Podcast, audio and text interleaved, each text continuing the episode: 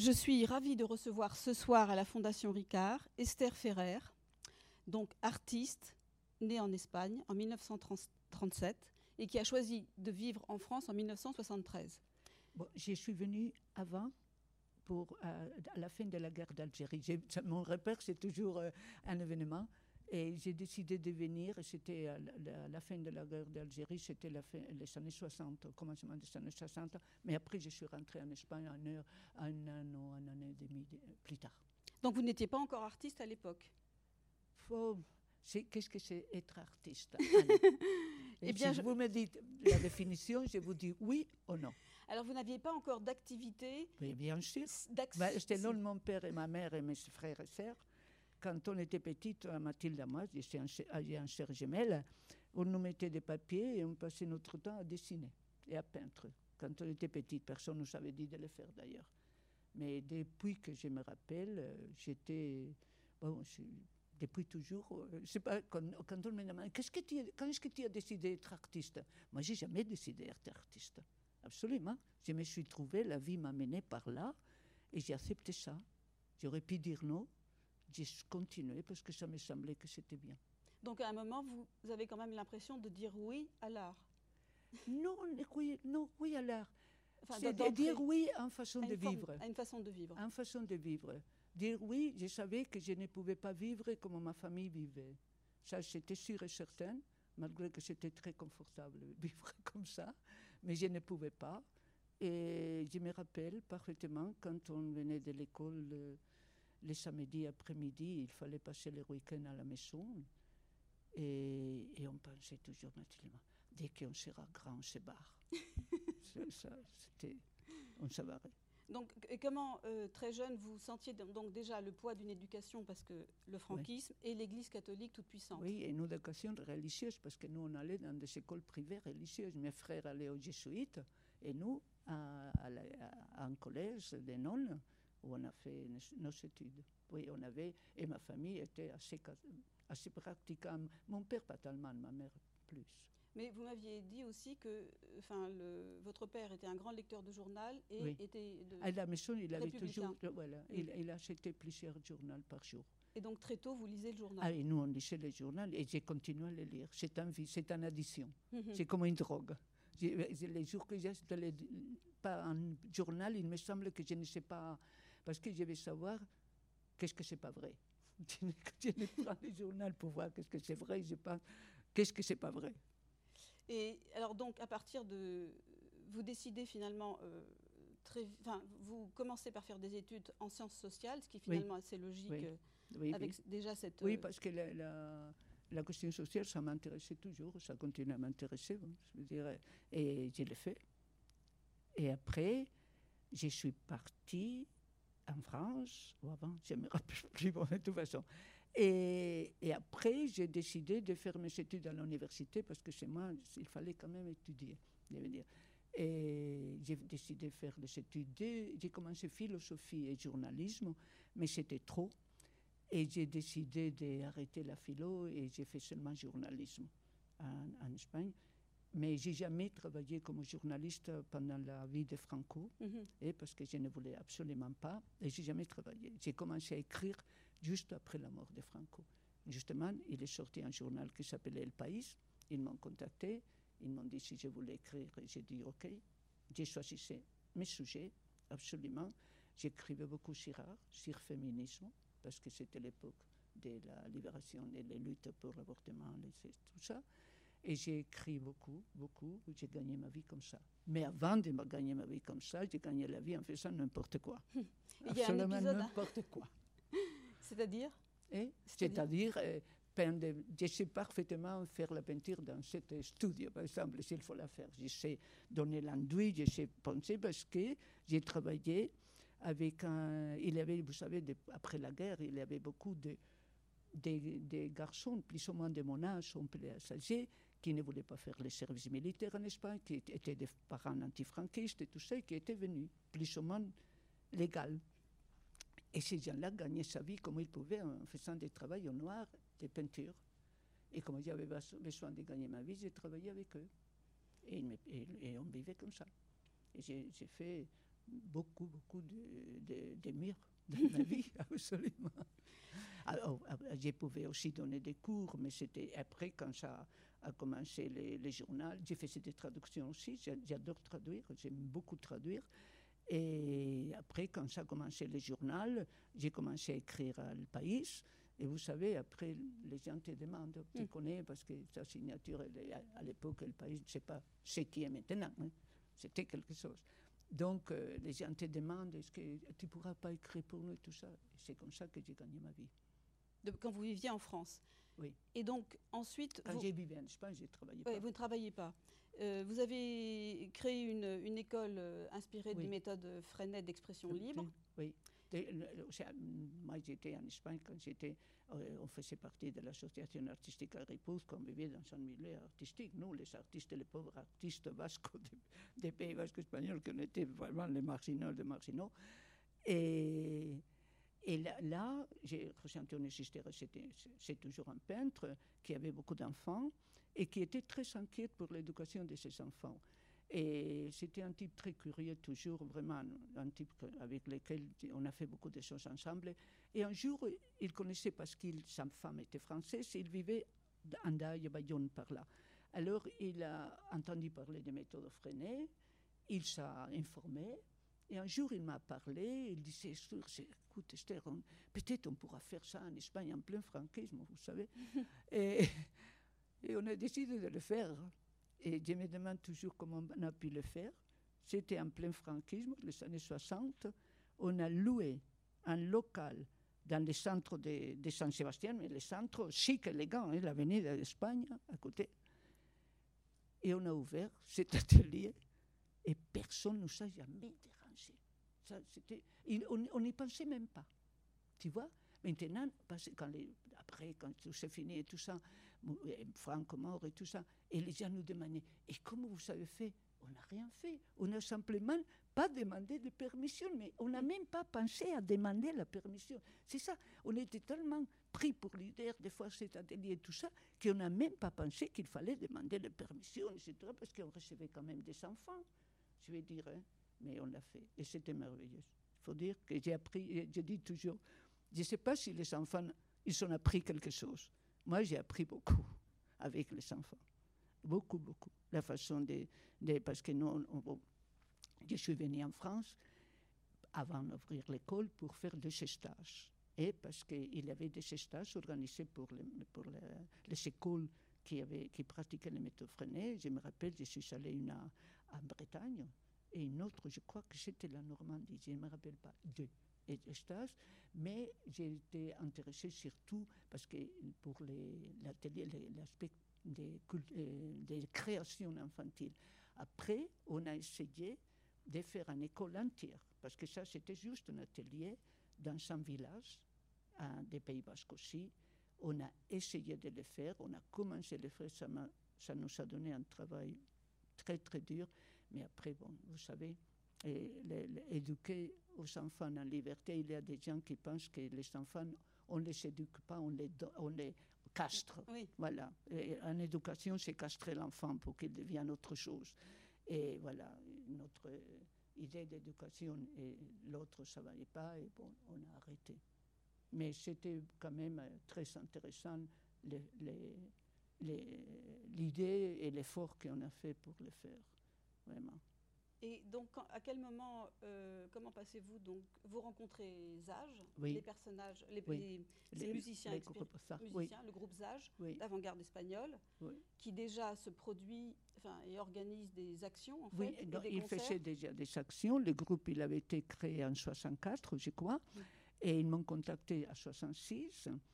Et bon, ils m'ont contacté. En réalité, ils venaient au musée de Saint-Sébastien de ces choses très très rare qui est arrivé dans les, les périodes franquistes. Parce que pourquoi ils sont invités au musée de Saint-Elmo et Saint-Sébastien Alors ils s'étaient invités et ils avaient besoin d'une femme.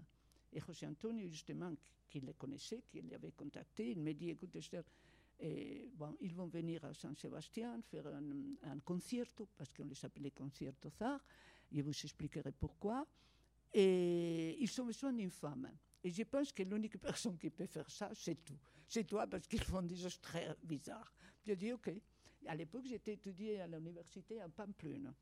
Donc, je suis venue juste pour faire les, les, les samedis, un samedi. Alors, je suis arrivée, on m'a expliqué qu'est-ce qu'il fallait faire. Je l'ai fait.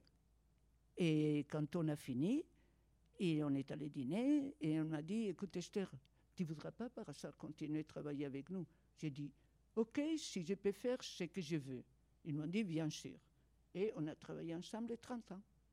30 ans. 30 Et d'ailleurs, c'est une longévité assez exceptionnelle pour un groupe d'avant-garde. En général, les groupes d'avant-garde durent peu de Oui, temps. mais notre- je veux dire, d'abord, c'était un groupe ouvert, mais quand j'ai rentré à Sar, il y avait Juan, Walter, José Antonio Castillejos, Ramon Barce, tous des mecs, évidemment, et j'étais la seule femme. Mais c'était c'était tous des musiciens, parce que c'était l'héritage de John Cage, ils savaient arriver à l'action et tout ça à travers de John Cage, parce que Juan et Walter avaient connu déjà Cage en Italie. Donc, ils les connaissaient, ils étaient sous influence euh, euh, des points de vue musical, de l'action et tout ça. Alors, ils sont venus et on a commencé à travailler très librement. Chacun faisait ses propres pièces. Je n'ai jamais fait une pièce collective avec eux ni eux avec Oui, nous. pas de pièces Chacun faisait son travail. On n'avait aucune censure. Quand on nous invitait, on pensait des pièces de Juan, de Walter et moi, parce que au commencement, quand je suis rentrée, il avait sept personnes ou huit. Mais après, faire des performances en Espagne, c'était c'était pas avec ça qu'il était allé faire une carrière. C'était et petit à petit, les groupes les autres ils abandonné les groupes tout en ayant de très bonnes relations avec nous. Mais et on a resté Juan, Walter et moi, tous les deux.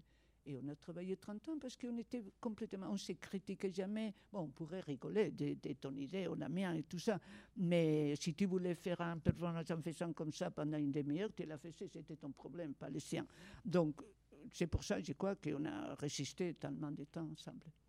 Et donc, vous rencontrez euh, John Cage en 1972 à Pamplune lors d'un festival. Ouais, à 73. 73. Et il vous invite Voilà. à venir aux États-Unis. Il m'a dit, je me rappelle, on est allé dîner, il a dit textuellement, les Américains doivent connaître ça.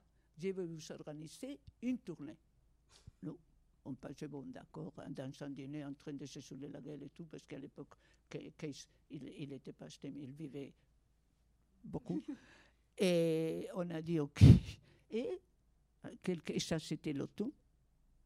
Et on a commencé à la fin de l'automne, quelque chose comme ça, à nous à, à recevoir de- des lettres en disant qu'ils étaient en train d'organiser la, la tournée.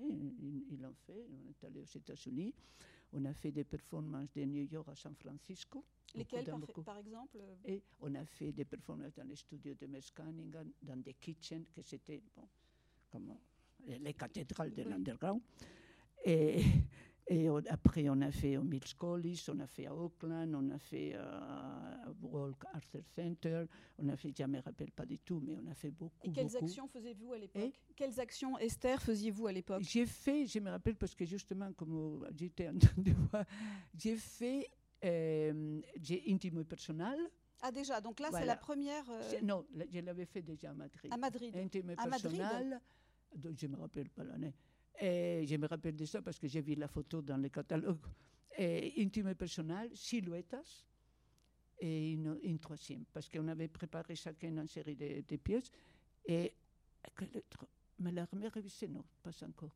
C'est silhouettes, euh, spéculation en vœu et intime et personnel.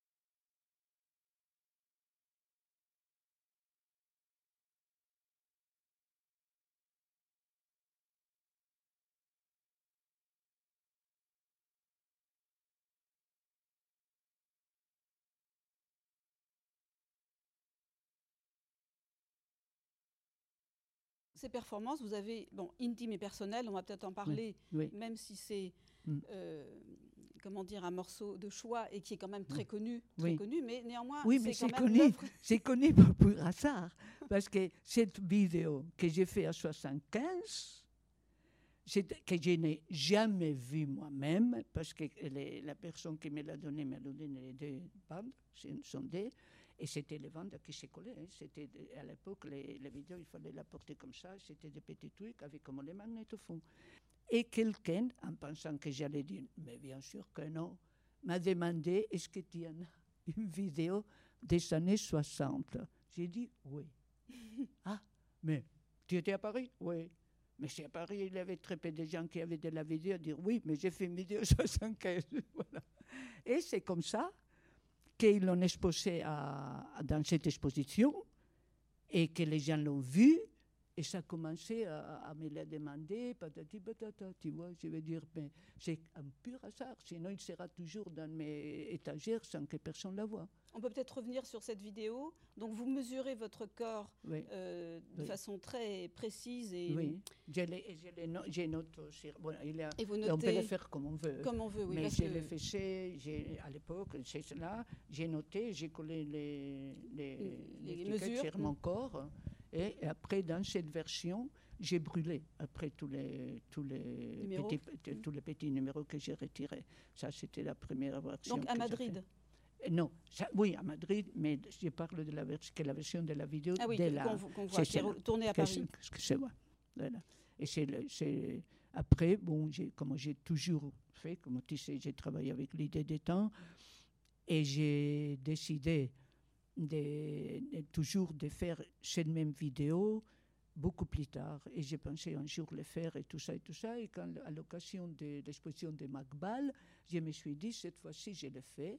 Et c'est dans ce moment-là que j'ai fait, en essayant de faire les mêmes actions de la même façon, juste pour voir le vieillissement de mon corps et le temps qui passait pour mon corps. Et comme je t'ai dit, une des choses qui m'a absolument surprise, c'est ma façon de, marcher à 77 ans.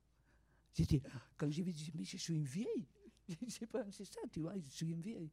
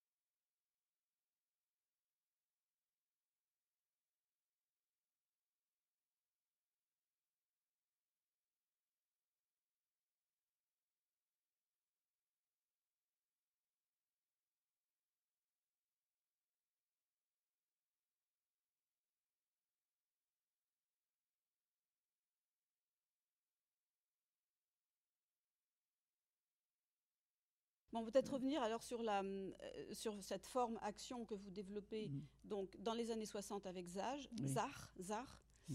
Et donc, il faut dire que c'est un mot qui n'existe pas, une interjection Non, qui n'a pas de Ça sens. veut dire ça, ça veut c'est un, un, un, un onomatopée. Et par exemple, en espagnol, tu peux dire, par exemple, eh ben, ça, il l'a jeté. Tu vois, ça veut dire, mais il y a la J, que c'est un, un, Jota. un, un J, qui, la J qui nous vient des Arabes. Mm. Parce qu'on a été quand même euh, Mm. pendant beaucoup de siècles occupé pour les Arabes, et ça restait dans la langue. Et ça, on a voulu Voulu, ouais. bah, pas moi, hein, parce que Mm. je n'ai rien à voir avec les noms, c'est pas moi qui l'ai décidé, mais je sais que quand ils ont fait le groupe, ils voulaient quelque chose qui réunissait un peu tous les, le niveau culturel ou mouvement culturel qu'il a eu en Espagne. Donc, œ- œuvre manifeste euh, Oui. par, la- par laquelle, euh, donc, il faut peut-être le dire, Oui. vous êtes une féministe de, euh, Oui, et- et de absolument. tous les jours. Et je et le serai mientras- pendant, durant qu'il soit nécessaire. Et je voudrais beaucoup qu'il ne soit pas nécessaire, parce que parfois c'est très inconfortable. Mais et un jour, un jour, Peut-être. ça va arriver. Et comme vous le dites, mon, art n'est pas féministe, mais je, le féminisme, c'est une attitude de tous les, jours. Les gens me disent est-ce que tu fais un art féministe? C'est moi qui est féministe. Je, suppose que si je suis féministe, ça détend sur mon travail, que je ne ferai jamais un œuvre qui ne le soit pas ou qui peut être mal interprétée. Mais de toute façon, je, veux dire, je quand je me lève le matin, je ne me lève pas en disant je vais faire un œuvre féministe. Sauf, sauf, s'il il y a un événement ou quelque chose qui arrive et que, et que tu dis merde, je devrais faire quelque chose. Et, tu commences à penser, et si tu as une bonne idée, tu fais un œuvre. Voilà. Donc c'est le cas. Et dans ces cas-là, ce sont des œuvres ponctuelles. Hein. Je veux dire, par exemple, intime et personnel, je le fais pas dans si simplement pour lutter contre les stéréotypes de la beauté féminine et tout ça, les concours de beauté, les messieurs qu'il fallait avoir. Voilà, je voulais dire, voilà, c'est mon corps, je ne mesure absolument pas les médias idéales, mais j'ai fait avec lui et je peux le montrer et je peux faire avec lui ce que je veux. Mais normalement, ce qu'on appelle engagé, c'est ponctuellement. Et, par exemple, la même chose, s'il y a un problème avec les immigrants, au fond, je suis un immigrant. Donc, ça me, ça me touche, vraiment, ça me touche. Et, et, s'il y a quelque chose que je peux faire, euh, bon, si j'ai performance. J'ai fait une performance si j'ai une bonne idée. Mais la, fameuse performance que vous avez faite lorsque vous, euh, vous comptez le nombre de morts. Voilà. Donc vous arrivez, c'était en Espagne En Espagne. Mais c'était, c'était à Reina Sofia. On m'avait invité à faire un festival, il y avait un festival. Et j'avais décidé déjà qu'est-ce que j'allais faire et j'avais envoyé tous les fils uniques.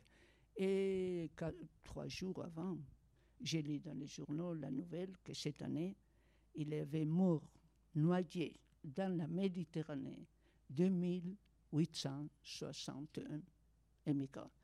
moi, même aujourd'hui encore, je ne peux pas penser à ça. Et j'ai dit, il faut faire quelque chose. Je ne peux, pas, peux pas laisser ça comme ça. Il faut dire quelque chose. Et tout à coup, j'ai dit, bon, j'ai téléphoné à, à Reina Sophie, j'ai dit, je ne vais pas faire ça. Si vous pouvez me chercher des gens volontaires qui veulent faire une performance avec moi, euh, ça va être compté des choses, ce n'est pas un problème, ce n'est pas dangereux, c'est rien. Et c'est bien. Et quand je suis arrivée, comme j'avais fait des workshops à Valencia et à Madrid, il y a, ça faisait déjà quelques temps, et les, ces élèves, ils sont lus qui avaient ces possibilités de faire cette performance avec moi. Et ils sont venus très nombreux. On a commencé à 30, je crois, à, compter. Tu vois, et on a, j'explique déjà, j'explique, la, la, performance va se, va se compter les immigrants qui sont morts cette année, l'année dernière, bon, noyés dans la Méditerranée. Et à la fin des de, comptages, nous, on fera une minute de silence, comme on fait normalement, en honneur des victimes du terrorisme, parce que j'ai pensé, et je continue à penser, que c'était les victimes du terrorisme capitaliste. C'est tout. Et donc, on l'a fait, et j'ai dit au public, vous pouvez compter avec nous, si vous voulez. Et, il y a des gens qui sont comptés, des autres non. Voilà. Et c'était comme ça. Et, et je veux dire, la parité dit, Esther, de toute façon, ça ne sert à rien. Tu continues d'autres jours, je lis encore dans les journaux, que sont 130 qui se sont noyés dans la Méditerranée. Je veux dire, tu te demandes à quoi ça sert l'art. justement. Moi, je me le ah. demande. Je me le demande tous les jours.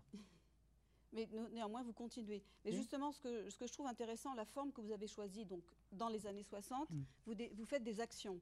Et je trouve que cette, euh, alors vous faites des actions qui sont très simples, oui. Euh, généralement élémentaires, marcher, compter. C'est pour ça que la mesure, par exemple, euh, revient aussi régulièrement. Les différentes manières mm. de d'arpenter un, un, carré, le, différentes manières de traverser un espace. Mm. Bon, je cite les, parmi les plus connus. Et euh, ce qui est intéressant, c'est que cette forme est toujours très épurée. et en fait, ce qui est intéressant, c'est de voir, euh, je pense que l'action, ça définit aussi, ça correspond aussi à une manière de, de penser l'art. Bon, là, peut-être, je, citerai aussi vos, sources, hein, quand même. qui sont pas uniquement. donc, je pense qu'il y a cette nécessité d'agir qui vient peut-être de votre enfance euh, sous le franquisme, c'est-à-dire cette nécessité d'agir. Et puis ensuite, artistiquement, on peut quand même évoquer euh, l'art conceptuel et du chant. le ready-made, qu'est-ce que c'est d'autre qu'une action très directe de provocation et une action qui est une idée efficace, en fait, une, idée action. Et ça, je pense qu'on retrouve chez vous, cet aspect euh, de, l'idée qui devient une action. Et puis, euh, donc l'art conceptuel, dont Oui. vous prenez aussi euh, les formes euh, Mm. De, la part- de la partition. Et puis la, la- la musique aussi, partition d'ailleurs.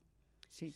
Donc je pense que ça, c'est des trois euh, sources. hein, et puis on rappellerait. même, j'aime bien faire les choses claires. Oui, alors la partition, directes. ça c'est Euh, important. je ouais. veux dire, euh, sans ornement.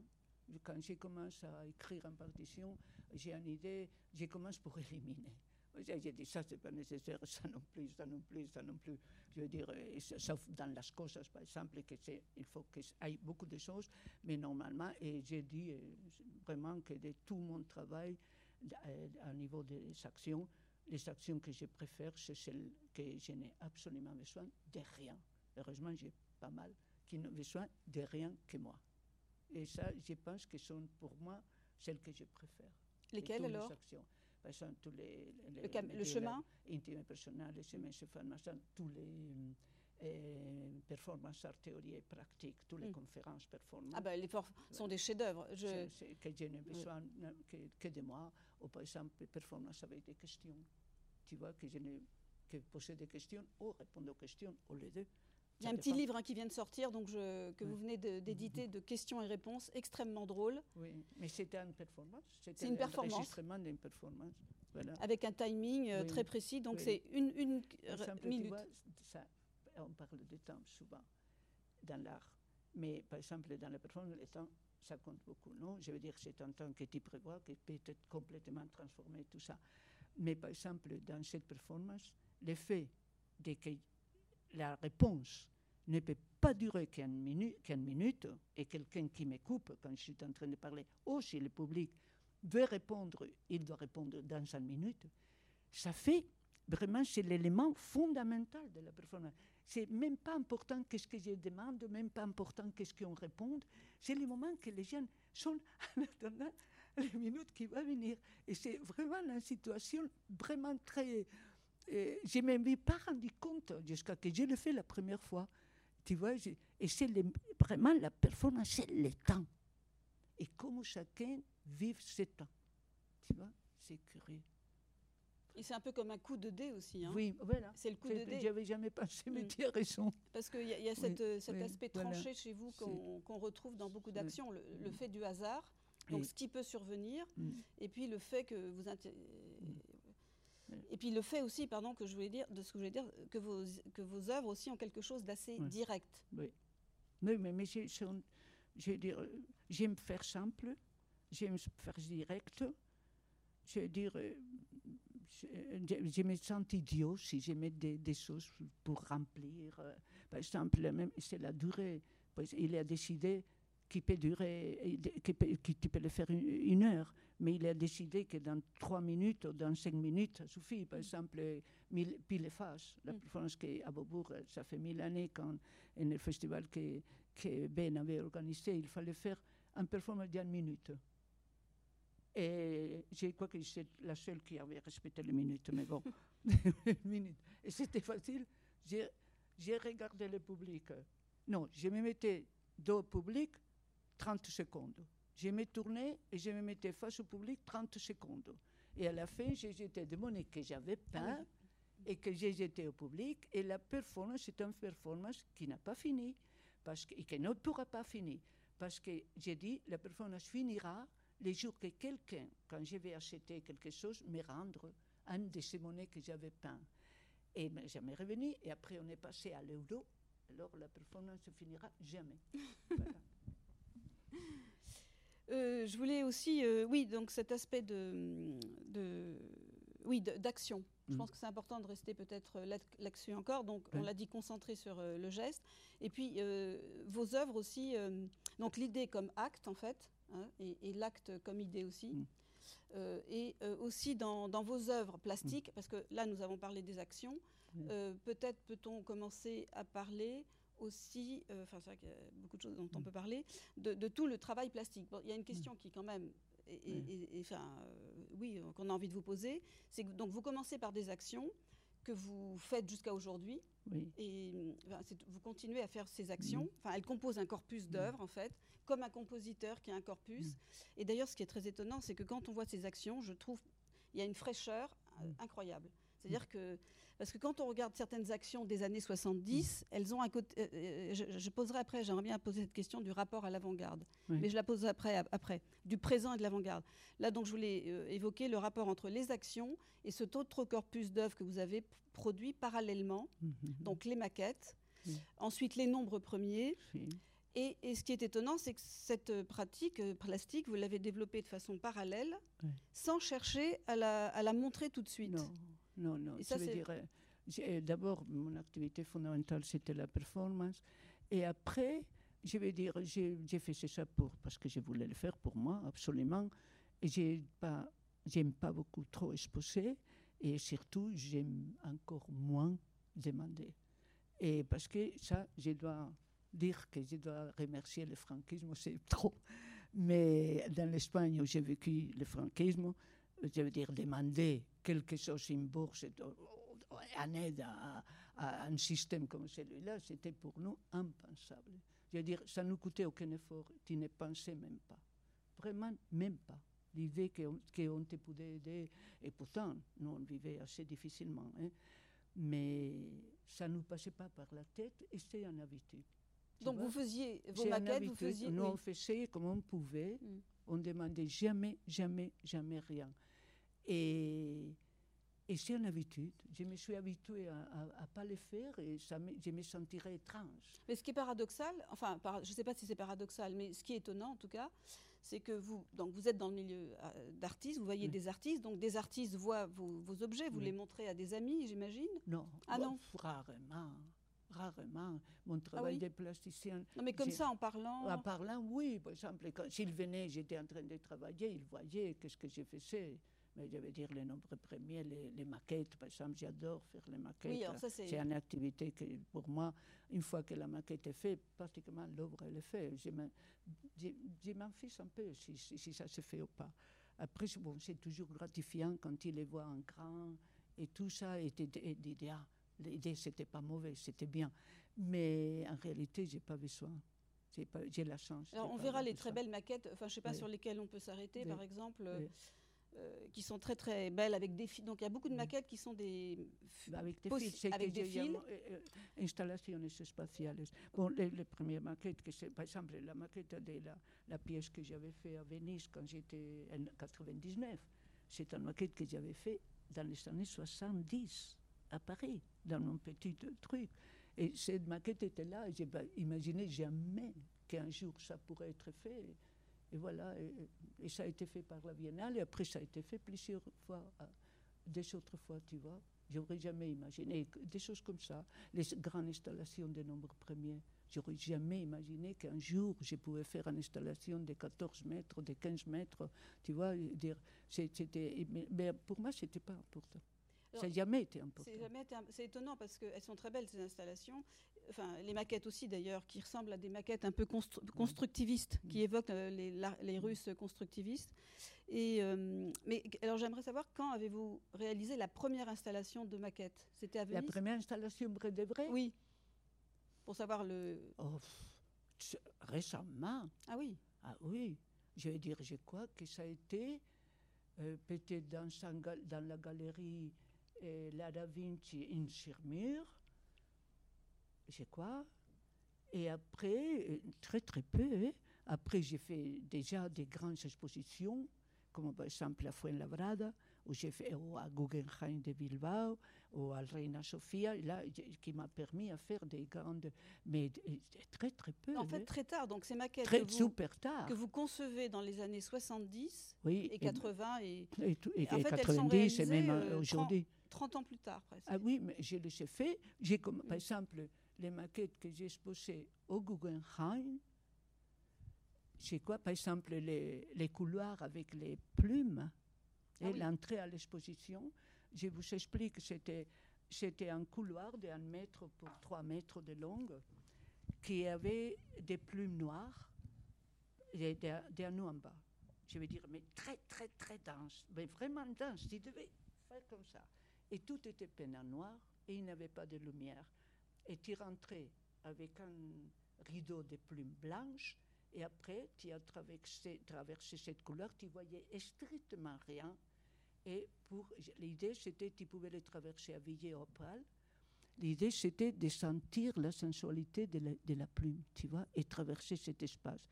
Mais il y avait des gens qui allaient s'angoisser. On a été obligé de mettre un affiche disant que peut-être il y avait des gens qui ne pouvaient pas supporter la, situation, mais ça durait, par exemple, c'était 3 mètres, tu vois, pour un mètre à peu, près. Et par exemple, cette installation, je ne l'avais jamais rêvé de faire. Jamais, jamais. C'est grâce à Petra Dios, qui est celle qui m'a contacté pour faire l'exposition et qui m'a dit la même chose que, par exemple, la richesse du monde, les rires du monde. Ça, j'aurais jamais imaginé que je pouvais faire une installation comme ça. Il faut expliquer, c'est une performance. C'est une installation et il a une performance que j'avais écrit pour un, et il avait en revue la piste qui dédiait un numéro au rire. Et il demandait à des artistes de faire un test ou quelque chose comme ça. Et moi, comme c'était pour publier dans sa revue, j'ai fait un, un, un, projet de l'Iran, tu vois, en sachant que jamais, jamais dans ma vie ça pourra réaliser. Et quand Petra me téléphone, il me dit Esther, on va faire ça. J'ai dit Mais, putain, mais tu, c'est pas possible. Et c'était, à l'époque, c'était des bois, des, des, des, des bouches avec des cellules photoélectriques qui étaient suspendues sur un énorme map du monde. Et quand les gens s'approchaient, la bouche s'ouvrait et rire. On entendait les rires d'un Africain, d'un Espagnol, voilà.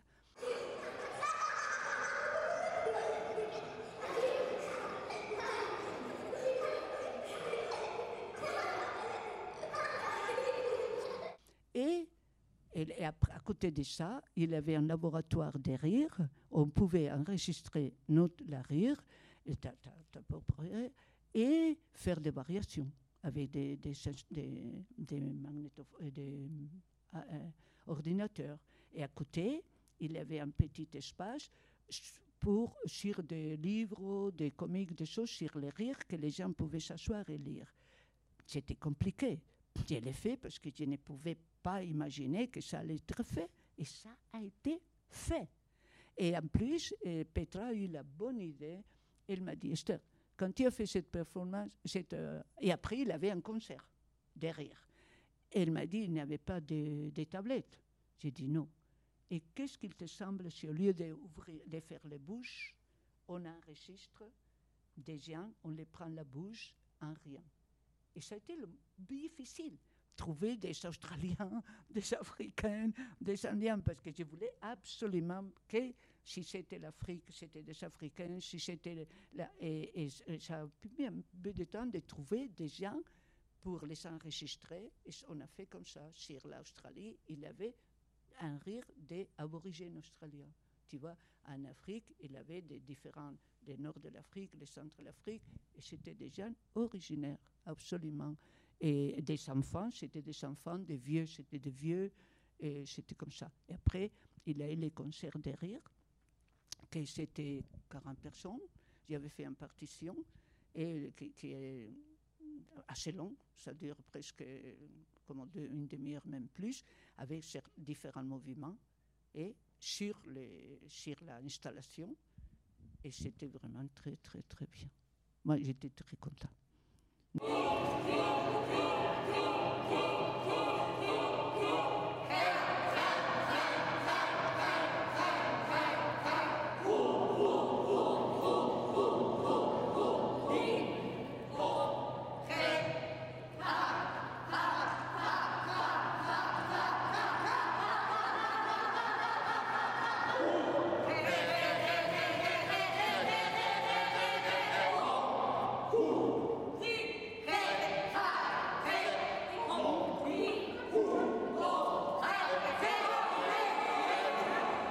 Mais voilà, ça c'est quelque chose que les, les, les, les projets étaient faits.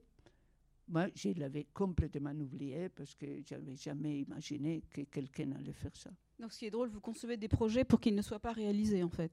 Ça m'est égal. ça vous, en fait, ça vous est égal. Ce qui Moi, compte, ce c'est qui l'idée. m'intéresse, c'est que ma, tête- fonctionne. Oui, c'est ça. En fait, c'est l'idée qui vous intéresse. C'est, voilà. comme vous le dites, le processus et tout. Voilà. Mais de produire néanmoins Voilà. et de faire, de réaliser quand même cette idée. À moi, de l'art, l'unique chose qui m'intéresse vraiment, c'est le faire. Le reste, ça m'est et complètement égal. Mm. Je veux dire, ce qui m'aide à vivre, Mm. à moi, c'est faire. Bien ou mal. Parce que je suis chapucera. Mm. Bon, je veux dire, les, les maquettes, vous savez, Mm. ils sont. Je veux dire, Ah, il y a bien. quelques-unes qui sont. Surtout quand j'ai fait la maquette vraiment merdique et, et mon assistant l'a fait bien. Alors là, oui, il est bien. Mais c'est pas moi qui l'a fait, j'ai fait la maquette originale. Que, tout qu'on fait, beaucoup de fois, je la préfère. je la préfère parce que on, a, on voit les procès, on voit. Je veux dire, c'est plus vivant. Je, Mm. trouve que, que Olivier le fait mille fois mieux que moi. Mais au fond, quand je vois les deux ensemble, par exemple, j'ai dit si je devrais choisir, je choisirais la mienne. Parce qu'on a la sensation que, que c'est la vie qui a passé par là. Je sais pas, j'ai collé, j'ai décollé, on voit les, les fils qui sont mal collés, que j'ai décollé, que je dirais. Et je trouve que c'est mieux.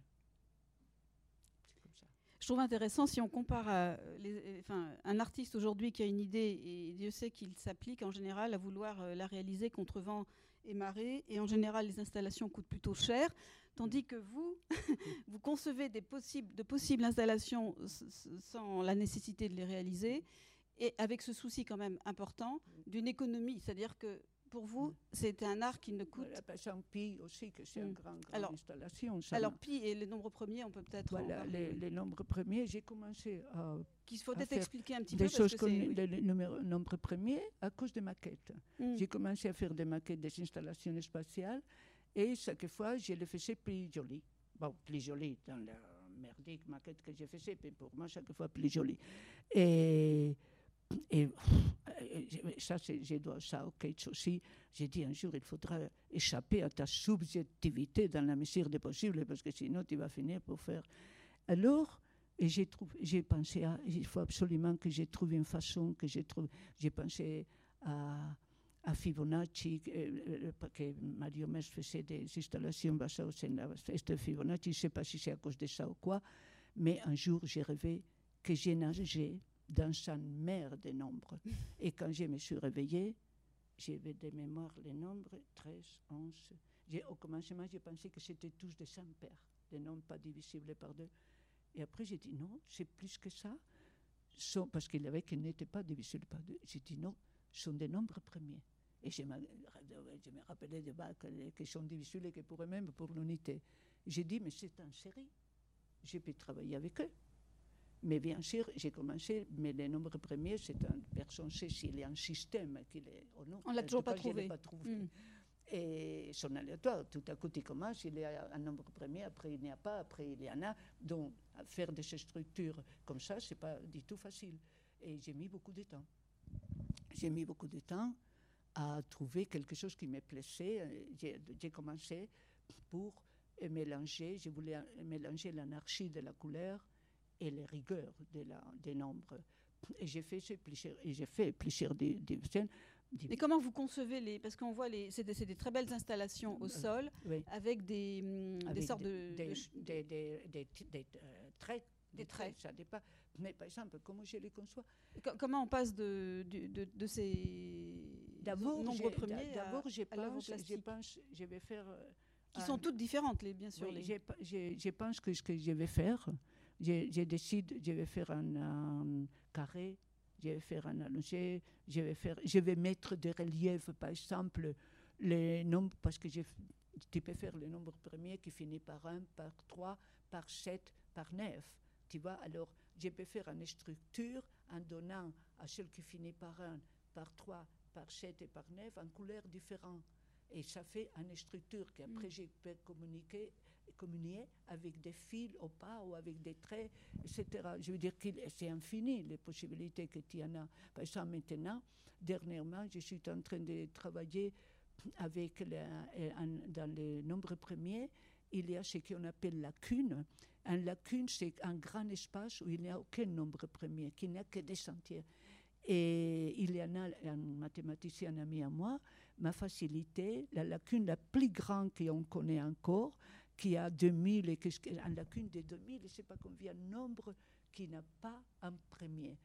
Et j'ai fait une série, pour moi c'est un peu comme les, les trous noirs. Mm. Et autour, il y a les autres nombres premiers qui circulent. Et j'ai fait une série, un triptyque, avec euh, deux triptyques avec cette idée. Je veux dire, c'est fascinant. Je veux dire, Mm. en plus, c'est drôle parce que tout ce que tu fais avec le nombre, ben, c'est bien. Je dire, parfois, je commence en, en- parce que je décide la, la- le système que je vais faire, et parfois, je commence à dire, oh, ça, ça va être. Mais plus tu avances, c'est toujours beau. C'est toujours beau. Et petit à petit, euh, j'ai décidé de, de simplifier, toujours. Et j'ai éliminé complètement la couleur.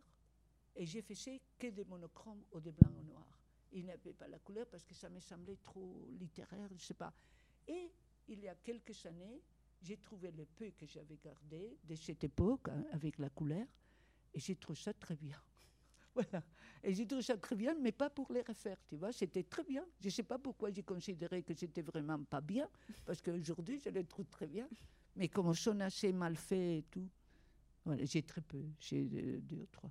Donc en fait, on retrouve toujours cette, euh, cette dualité entre la, une rigueur extrême que donne la mathématique Mm. et en même temps le hasard Oui, et cette forme de, ben, de chaos possible oui. que vous laissez advenir. Bon, on, on reconnaît bien sûr, euh, euh, sans doute, euh, Cage, bien sûr, Oui, enfin, non, et- un- et- mais vous en faites aussi quelque chose de... Oui, et ça m'a amené, par exemple, aussi le nombre premier, en pensant si c'était infini, pas infini, à et m'a amené à l'idée d'infini. Mm. Et j'ai décidé, je vais faire, je vais travailler l'infini, mais comment travailler l'infini Mais oui, c'est... Et je ne savais pas comment. J'ai commencé à lire parce que c'est ce qui est intéressant, tu vois, comme je ne connais rien. Parce que vraiment, je ne connais rien. Alors, quand je vais faire quelque chose, il faut que j'apprends. Alors, je dis toujours, pour moi, l'art, c'est un voie de connaissance. Je veux dire, j'ai appris en faisant. Parce que je ne sais faire rien. Mais vraiment. Et donc, euh, euh, je dois faire pi. Il faut que je sache qu'est-ce que c'est pi quand même. Bon, je savais des quand même. Mais tout à coup, j'ai- lu dans les des, des livres de divulgation, toujours, parce que je ne peux pas euh, lire les livres scientifiques, c'est des divulgations, que Pi, c'est un nombre infini. J'ai dit merveilleux. J'ai travaillé Pi, que c'est un nombre infini, c'est un ready-made presque, tu vois. Oui, le c'est ça, sont des- oui, sont des oui. Il est là, Mm. ah, je vais travailler avec Pi.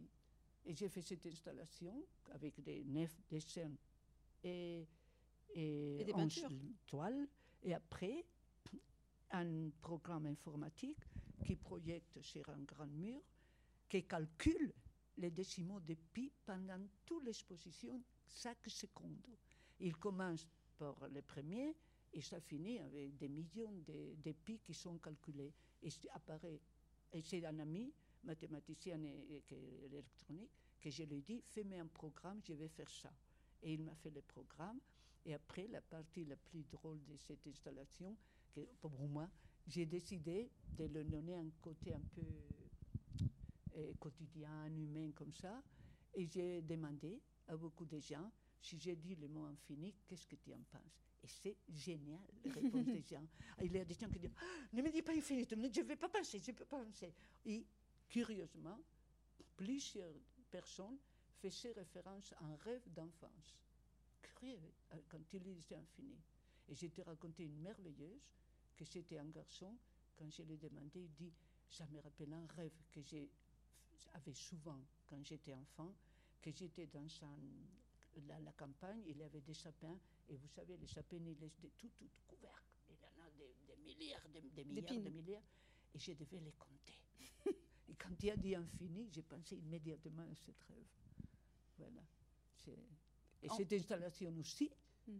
ça a été dans les cartons pendant des années, des années. Quand, quand- quand est-ce que vous commencez à travailler sur les nombres premiers et les, Euh, et les dans pi le nombre premier dans les années 70. Ah oui, À la fin des années 70, C'est- et infini beaucoup plus tard. beaucoup plus tard. Et alors, La première fois que je l'ai Pardon. monté, ça a été à 2013, 14, 14 peut-être, euh, le- le- tout l'entier. Et les peintures, il faut savoir que les peintures, je ne sais pas quel est le système, mais vous les elles sont peintes à la main. Oui. C'est ça. ah, oui, C'est ça oui, qui est quand oui, même aussi assez oui, stu- oui, oui, oui. Euh, Le- donc c'est des petits points de c'est infernal. infernal. On a passé des jours, des jours, des jours à faire ces, ces- euh, parce que j'ai décidé de faire un système avec les décimaux de pi. Je mettais, chaque décimal avait une couleur. Si c'était 3, c'était bleu. Si c'était 0, c'était vert. Et il fallait peindre tous les petits carrés euh, je ne sais pas combien de fois, d'un côté neuf fois et d'un autre côté onze fois. C'était des sœurs et des sœurs et des sœurs. Vraiment beaucoup. De... Je pense à Alice au pays des merveilles lorsque je vous entends, qui, qui, qui, justement se, Non, non, mais se plonge dans, C'était beaucoup, beaucoup, beaucoup d'heures. dans le temps et, et aussi dans un savoir qui... Mais voilà, mais c'était, par par exemple, ça, c'est ce qui est passionnant, c'est, c'est le faire. Et, et quand il demande aux gens, euh, Bon, qu'est-ce que tu penses J'ai demandé à des enfants qui avaient des réponses absolument euh, drôles sur l'infini, tu vois. C'est, mais c'est, c'est l'important pour moi, c'est pouvoir le faire. Et- Je veux dire, ça, c'est vraiment, je veux dire, euh, De pouvoir le faire, c'est-à-dire de... c'est pour ça que De j'ai décidé toujours gagner ma vie Mm. sans Oui. dépendre de mon travail artistique. Tu vois, j'ai décidé que, je savais que si je voulais faire ce que je voulais, comme je voulais, et il fallait être autonome. Et c'est pour ça que, en réalité, j'ai maintenant 83 ans, et ça fait que je gagne ma vie avec l'art. Je pense que ça fera quoi 20 ans, peut-être? Je ne sais pas exactement, parce que peut-être, peut-être. Et, et- ça, je regrette rien, hein. je veux dire absolument rien. En fait, c'est l'indépendance qui, était, qui, est- qui est très importante. Je pense que c'était, de toute façon, Mm. c'était, c'était comme ça.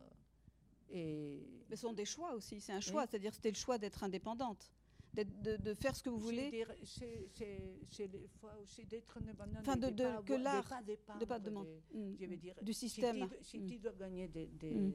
ton argent en vendant des tableaux, en vendant des installations, vraiment, si- tu, dois manger, tu dois payer un loyer, Mm. tu dois, je veux dire, il y a des engagements que, que, que moi, ça m'aura angoissé énormément. Tu vois, je crois que ça m'aura empêché de travailler. Mm. Donc, le fait de pouvoir payer mon loyer, manger et tout ça, tout ce que. Bon, je travaille toujours pauvre. C'est pour ça que je peux faire des installations Mm. qui coûtent beaucoup d'argent, mais en pensant que je vais les faire jamais. Et de fait, quand on m'a proposé la première fois de payer des installations comme ça, euh, des musées, j'ai dit, mais moi, je ne vais pas la payer parce que je n'ai pas d'argent. Si vous voulez la faire, vous la Mm. payez. C'est normal. Je vais dire, mais comme je ne pensais jamais à le faire, je pouvais faire n'importe quel idioti- euh, idiotisme. hein. Je, pensais, je pouvais penser ce que je voulais. Tu vois Non, ce que je veux, c'est parce que quand on voit votre travail et quand on vous entend, on, on pen- enfin, on- il y a vraiment une espèce de liberté, je dirais, par rapport à un système. Je ne vais pas faire de la liberté parce que je ne sais pas ce que c'est, mais il y a une forme de, voilà, de se dire qu'on ne dépend pas d'un système institutionnel ni marchand et, et, et qu'on continue. Et, ça donne, je pense aussi, une espèce de fraîcheur. J'ai Oui. vendu des, des œuvres dans des galeries. Bon, pas moi. oui, Par oui. exemple, une chose que j'ai jamais, jamais pu faire, c'est vendre moi-même. Ça m'est horrifié. Ça m'est horrifié. J'ai même des amis, je préfère donner les œuvres que vendre Mm. le même. Ça, je ne peux pas. Ça, c'est quelque chose que je ne peux pas. Depuis la première fois, j'ai dit, et même des amis, j'ai dit, va à la galerie, je, je ne vais pas vendre. Je- pour moi, ce n'est pas possible. C'est parce que je ne comprends pas. Mm. Je ne comprends pas. J'ai dit, mais pourquoi il s'achète Je veux dire, si c'est ma vie, tu vois, c'est dire, c'est pas, c'est difficile à dire, mais ça, je ne peux pas. Vendre, j'y comprends, et, je les galeries vendent, et je- bien sûr, et je vis de ça. Mais, mais je, je, je pense que je ne suis pas la seule. Je suppose qu'il doit y avoir beaucoup d'artistes qui, qui ont ce problème. Oui, je pense. Je pense enfin, euh, euh, aujourd'hui, c'est peut-être plus, c'est différent parce que justement, c'est intéressant. Je voulais vous poser la question des, des a- enfin, de l'avant-garde, puisque vous avez Oui. fait partie de l'avant-garde et que vous avez assisté. Enfin, voilà, vous avez travaillé dans vraiment dans différents contextes et à chaque fois très particuliers. Donc, euh, bon, on a vu le, le franquisme, donc les, les, les avant-gardes internationales, euh, le- le- les festivals de performance. Et de musique auxquelles vous participez, donc vous voyagez dans le monde entier. Et puis dans les années 80, enfin 90, la performance euh, intéresse moins. Enfin, j'ai l'impression que c'est moins. euh, Oui, je veux dire. enfin, et c'est revenu façon- ensuite dans les années 2000, mais je veux dire, de toute façon, les choses passent. Oui. Il n'y a rien d'éterne dans la. Dans, tout apparaît et disparaît. Nada apparaît et tout se Mm. transforme. Non? Mm. Il n'y a rien qui apparaît ou disparaît, Mm. tout se transforme. Et c'est normal que la performance se transforme. Oui. Je trouve euh, impossible d'être en train de faire les, les performances que les, euh, les jeunes d'aujourd'hui, faire les performances sont avec l'esprit des années 60. Ils vivent un monde impossible. Complètement différent.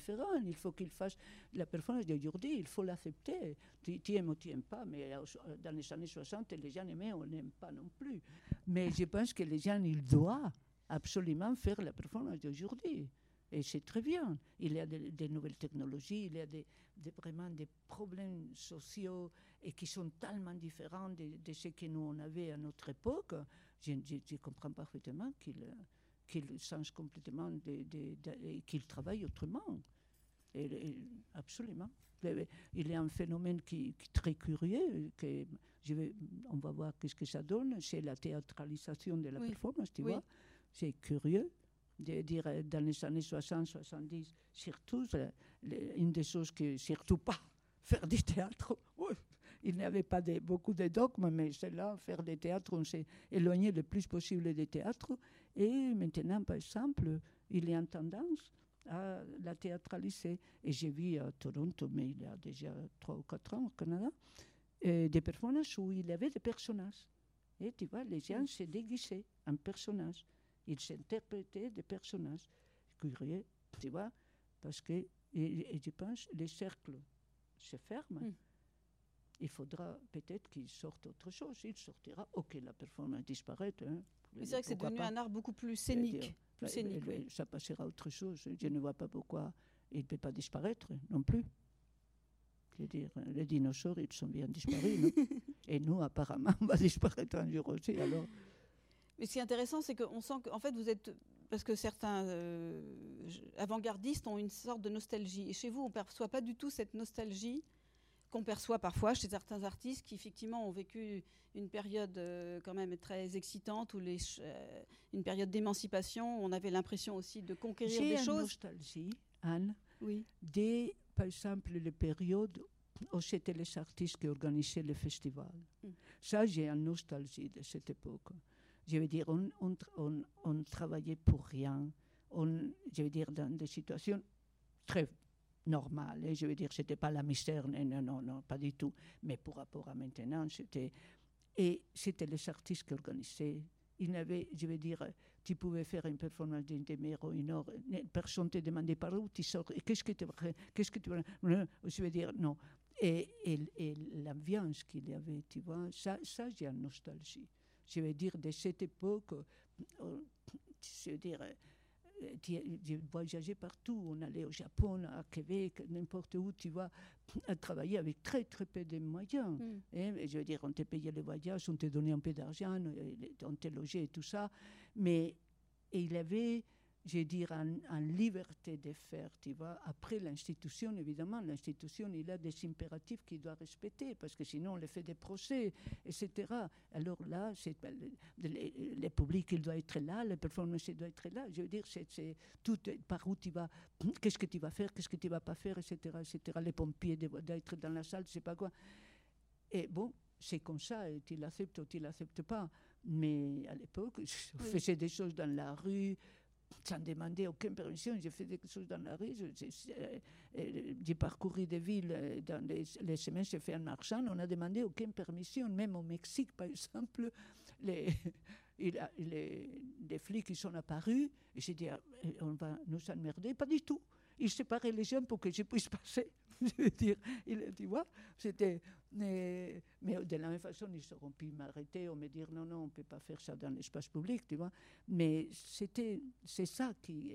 C'est, c'est, bon, cette idée nostalgique et stupide, le monde change, et il faut l'accepter, mais par exemple, la disparition des, des, lieux parallèles, ce qu'on appelait, tu vois, des et ça, pour moi, c'est. Ça existe encore. Il y a justement des jeunes artistes. Oui, mais d'une autre façon. Oui, d'une autre façon. D'une autre façon, parce que justement, j'étais en train de parler de ça l'autre jour avec une fille, mais normalement, ils sont tous des subventions. Bon, et, oui. Et aussi, il arrivait à avoir de temps en temps des subventions, bien sûr, mais, mais très peu, très.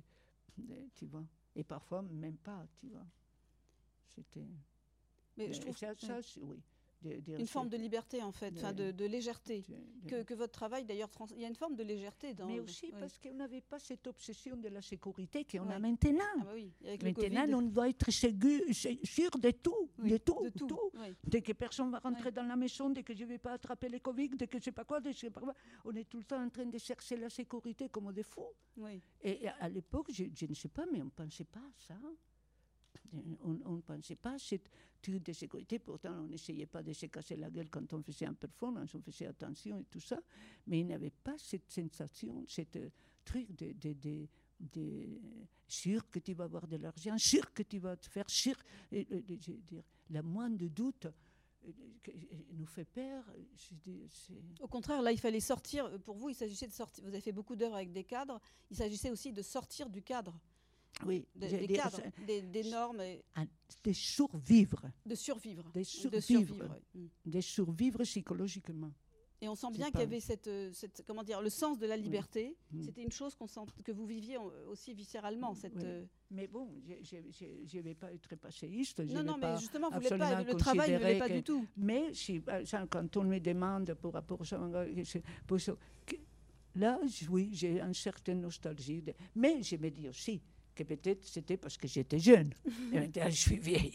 Alors que ce n'est pas tellement la nostalgie de ça comme la nostalgie de ma jeunesse. Peut-être c'est aussi, pour être honnête, parfois je pense, tu étais jeune, maintenant tu es vieille. Et peut-être c'est ça plutôt qu'autre chose, mais en tout cas c'est... Merci Esther, c'est oui, formidable de vous recevoir, de vous écouter, de vous entendre.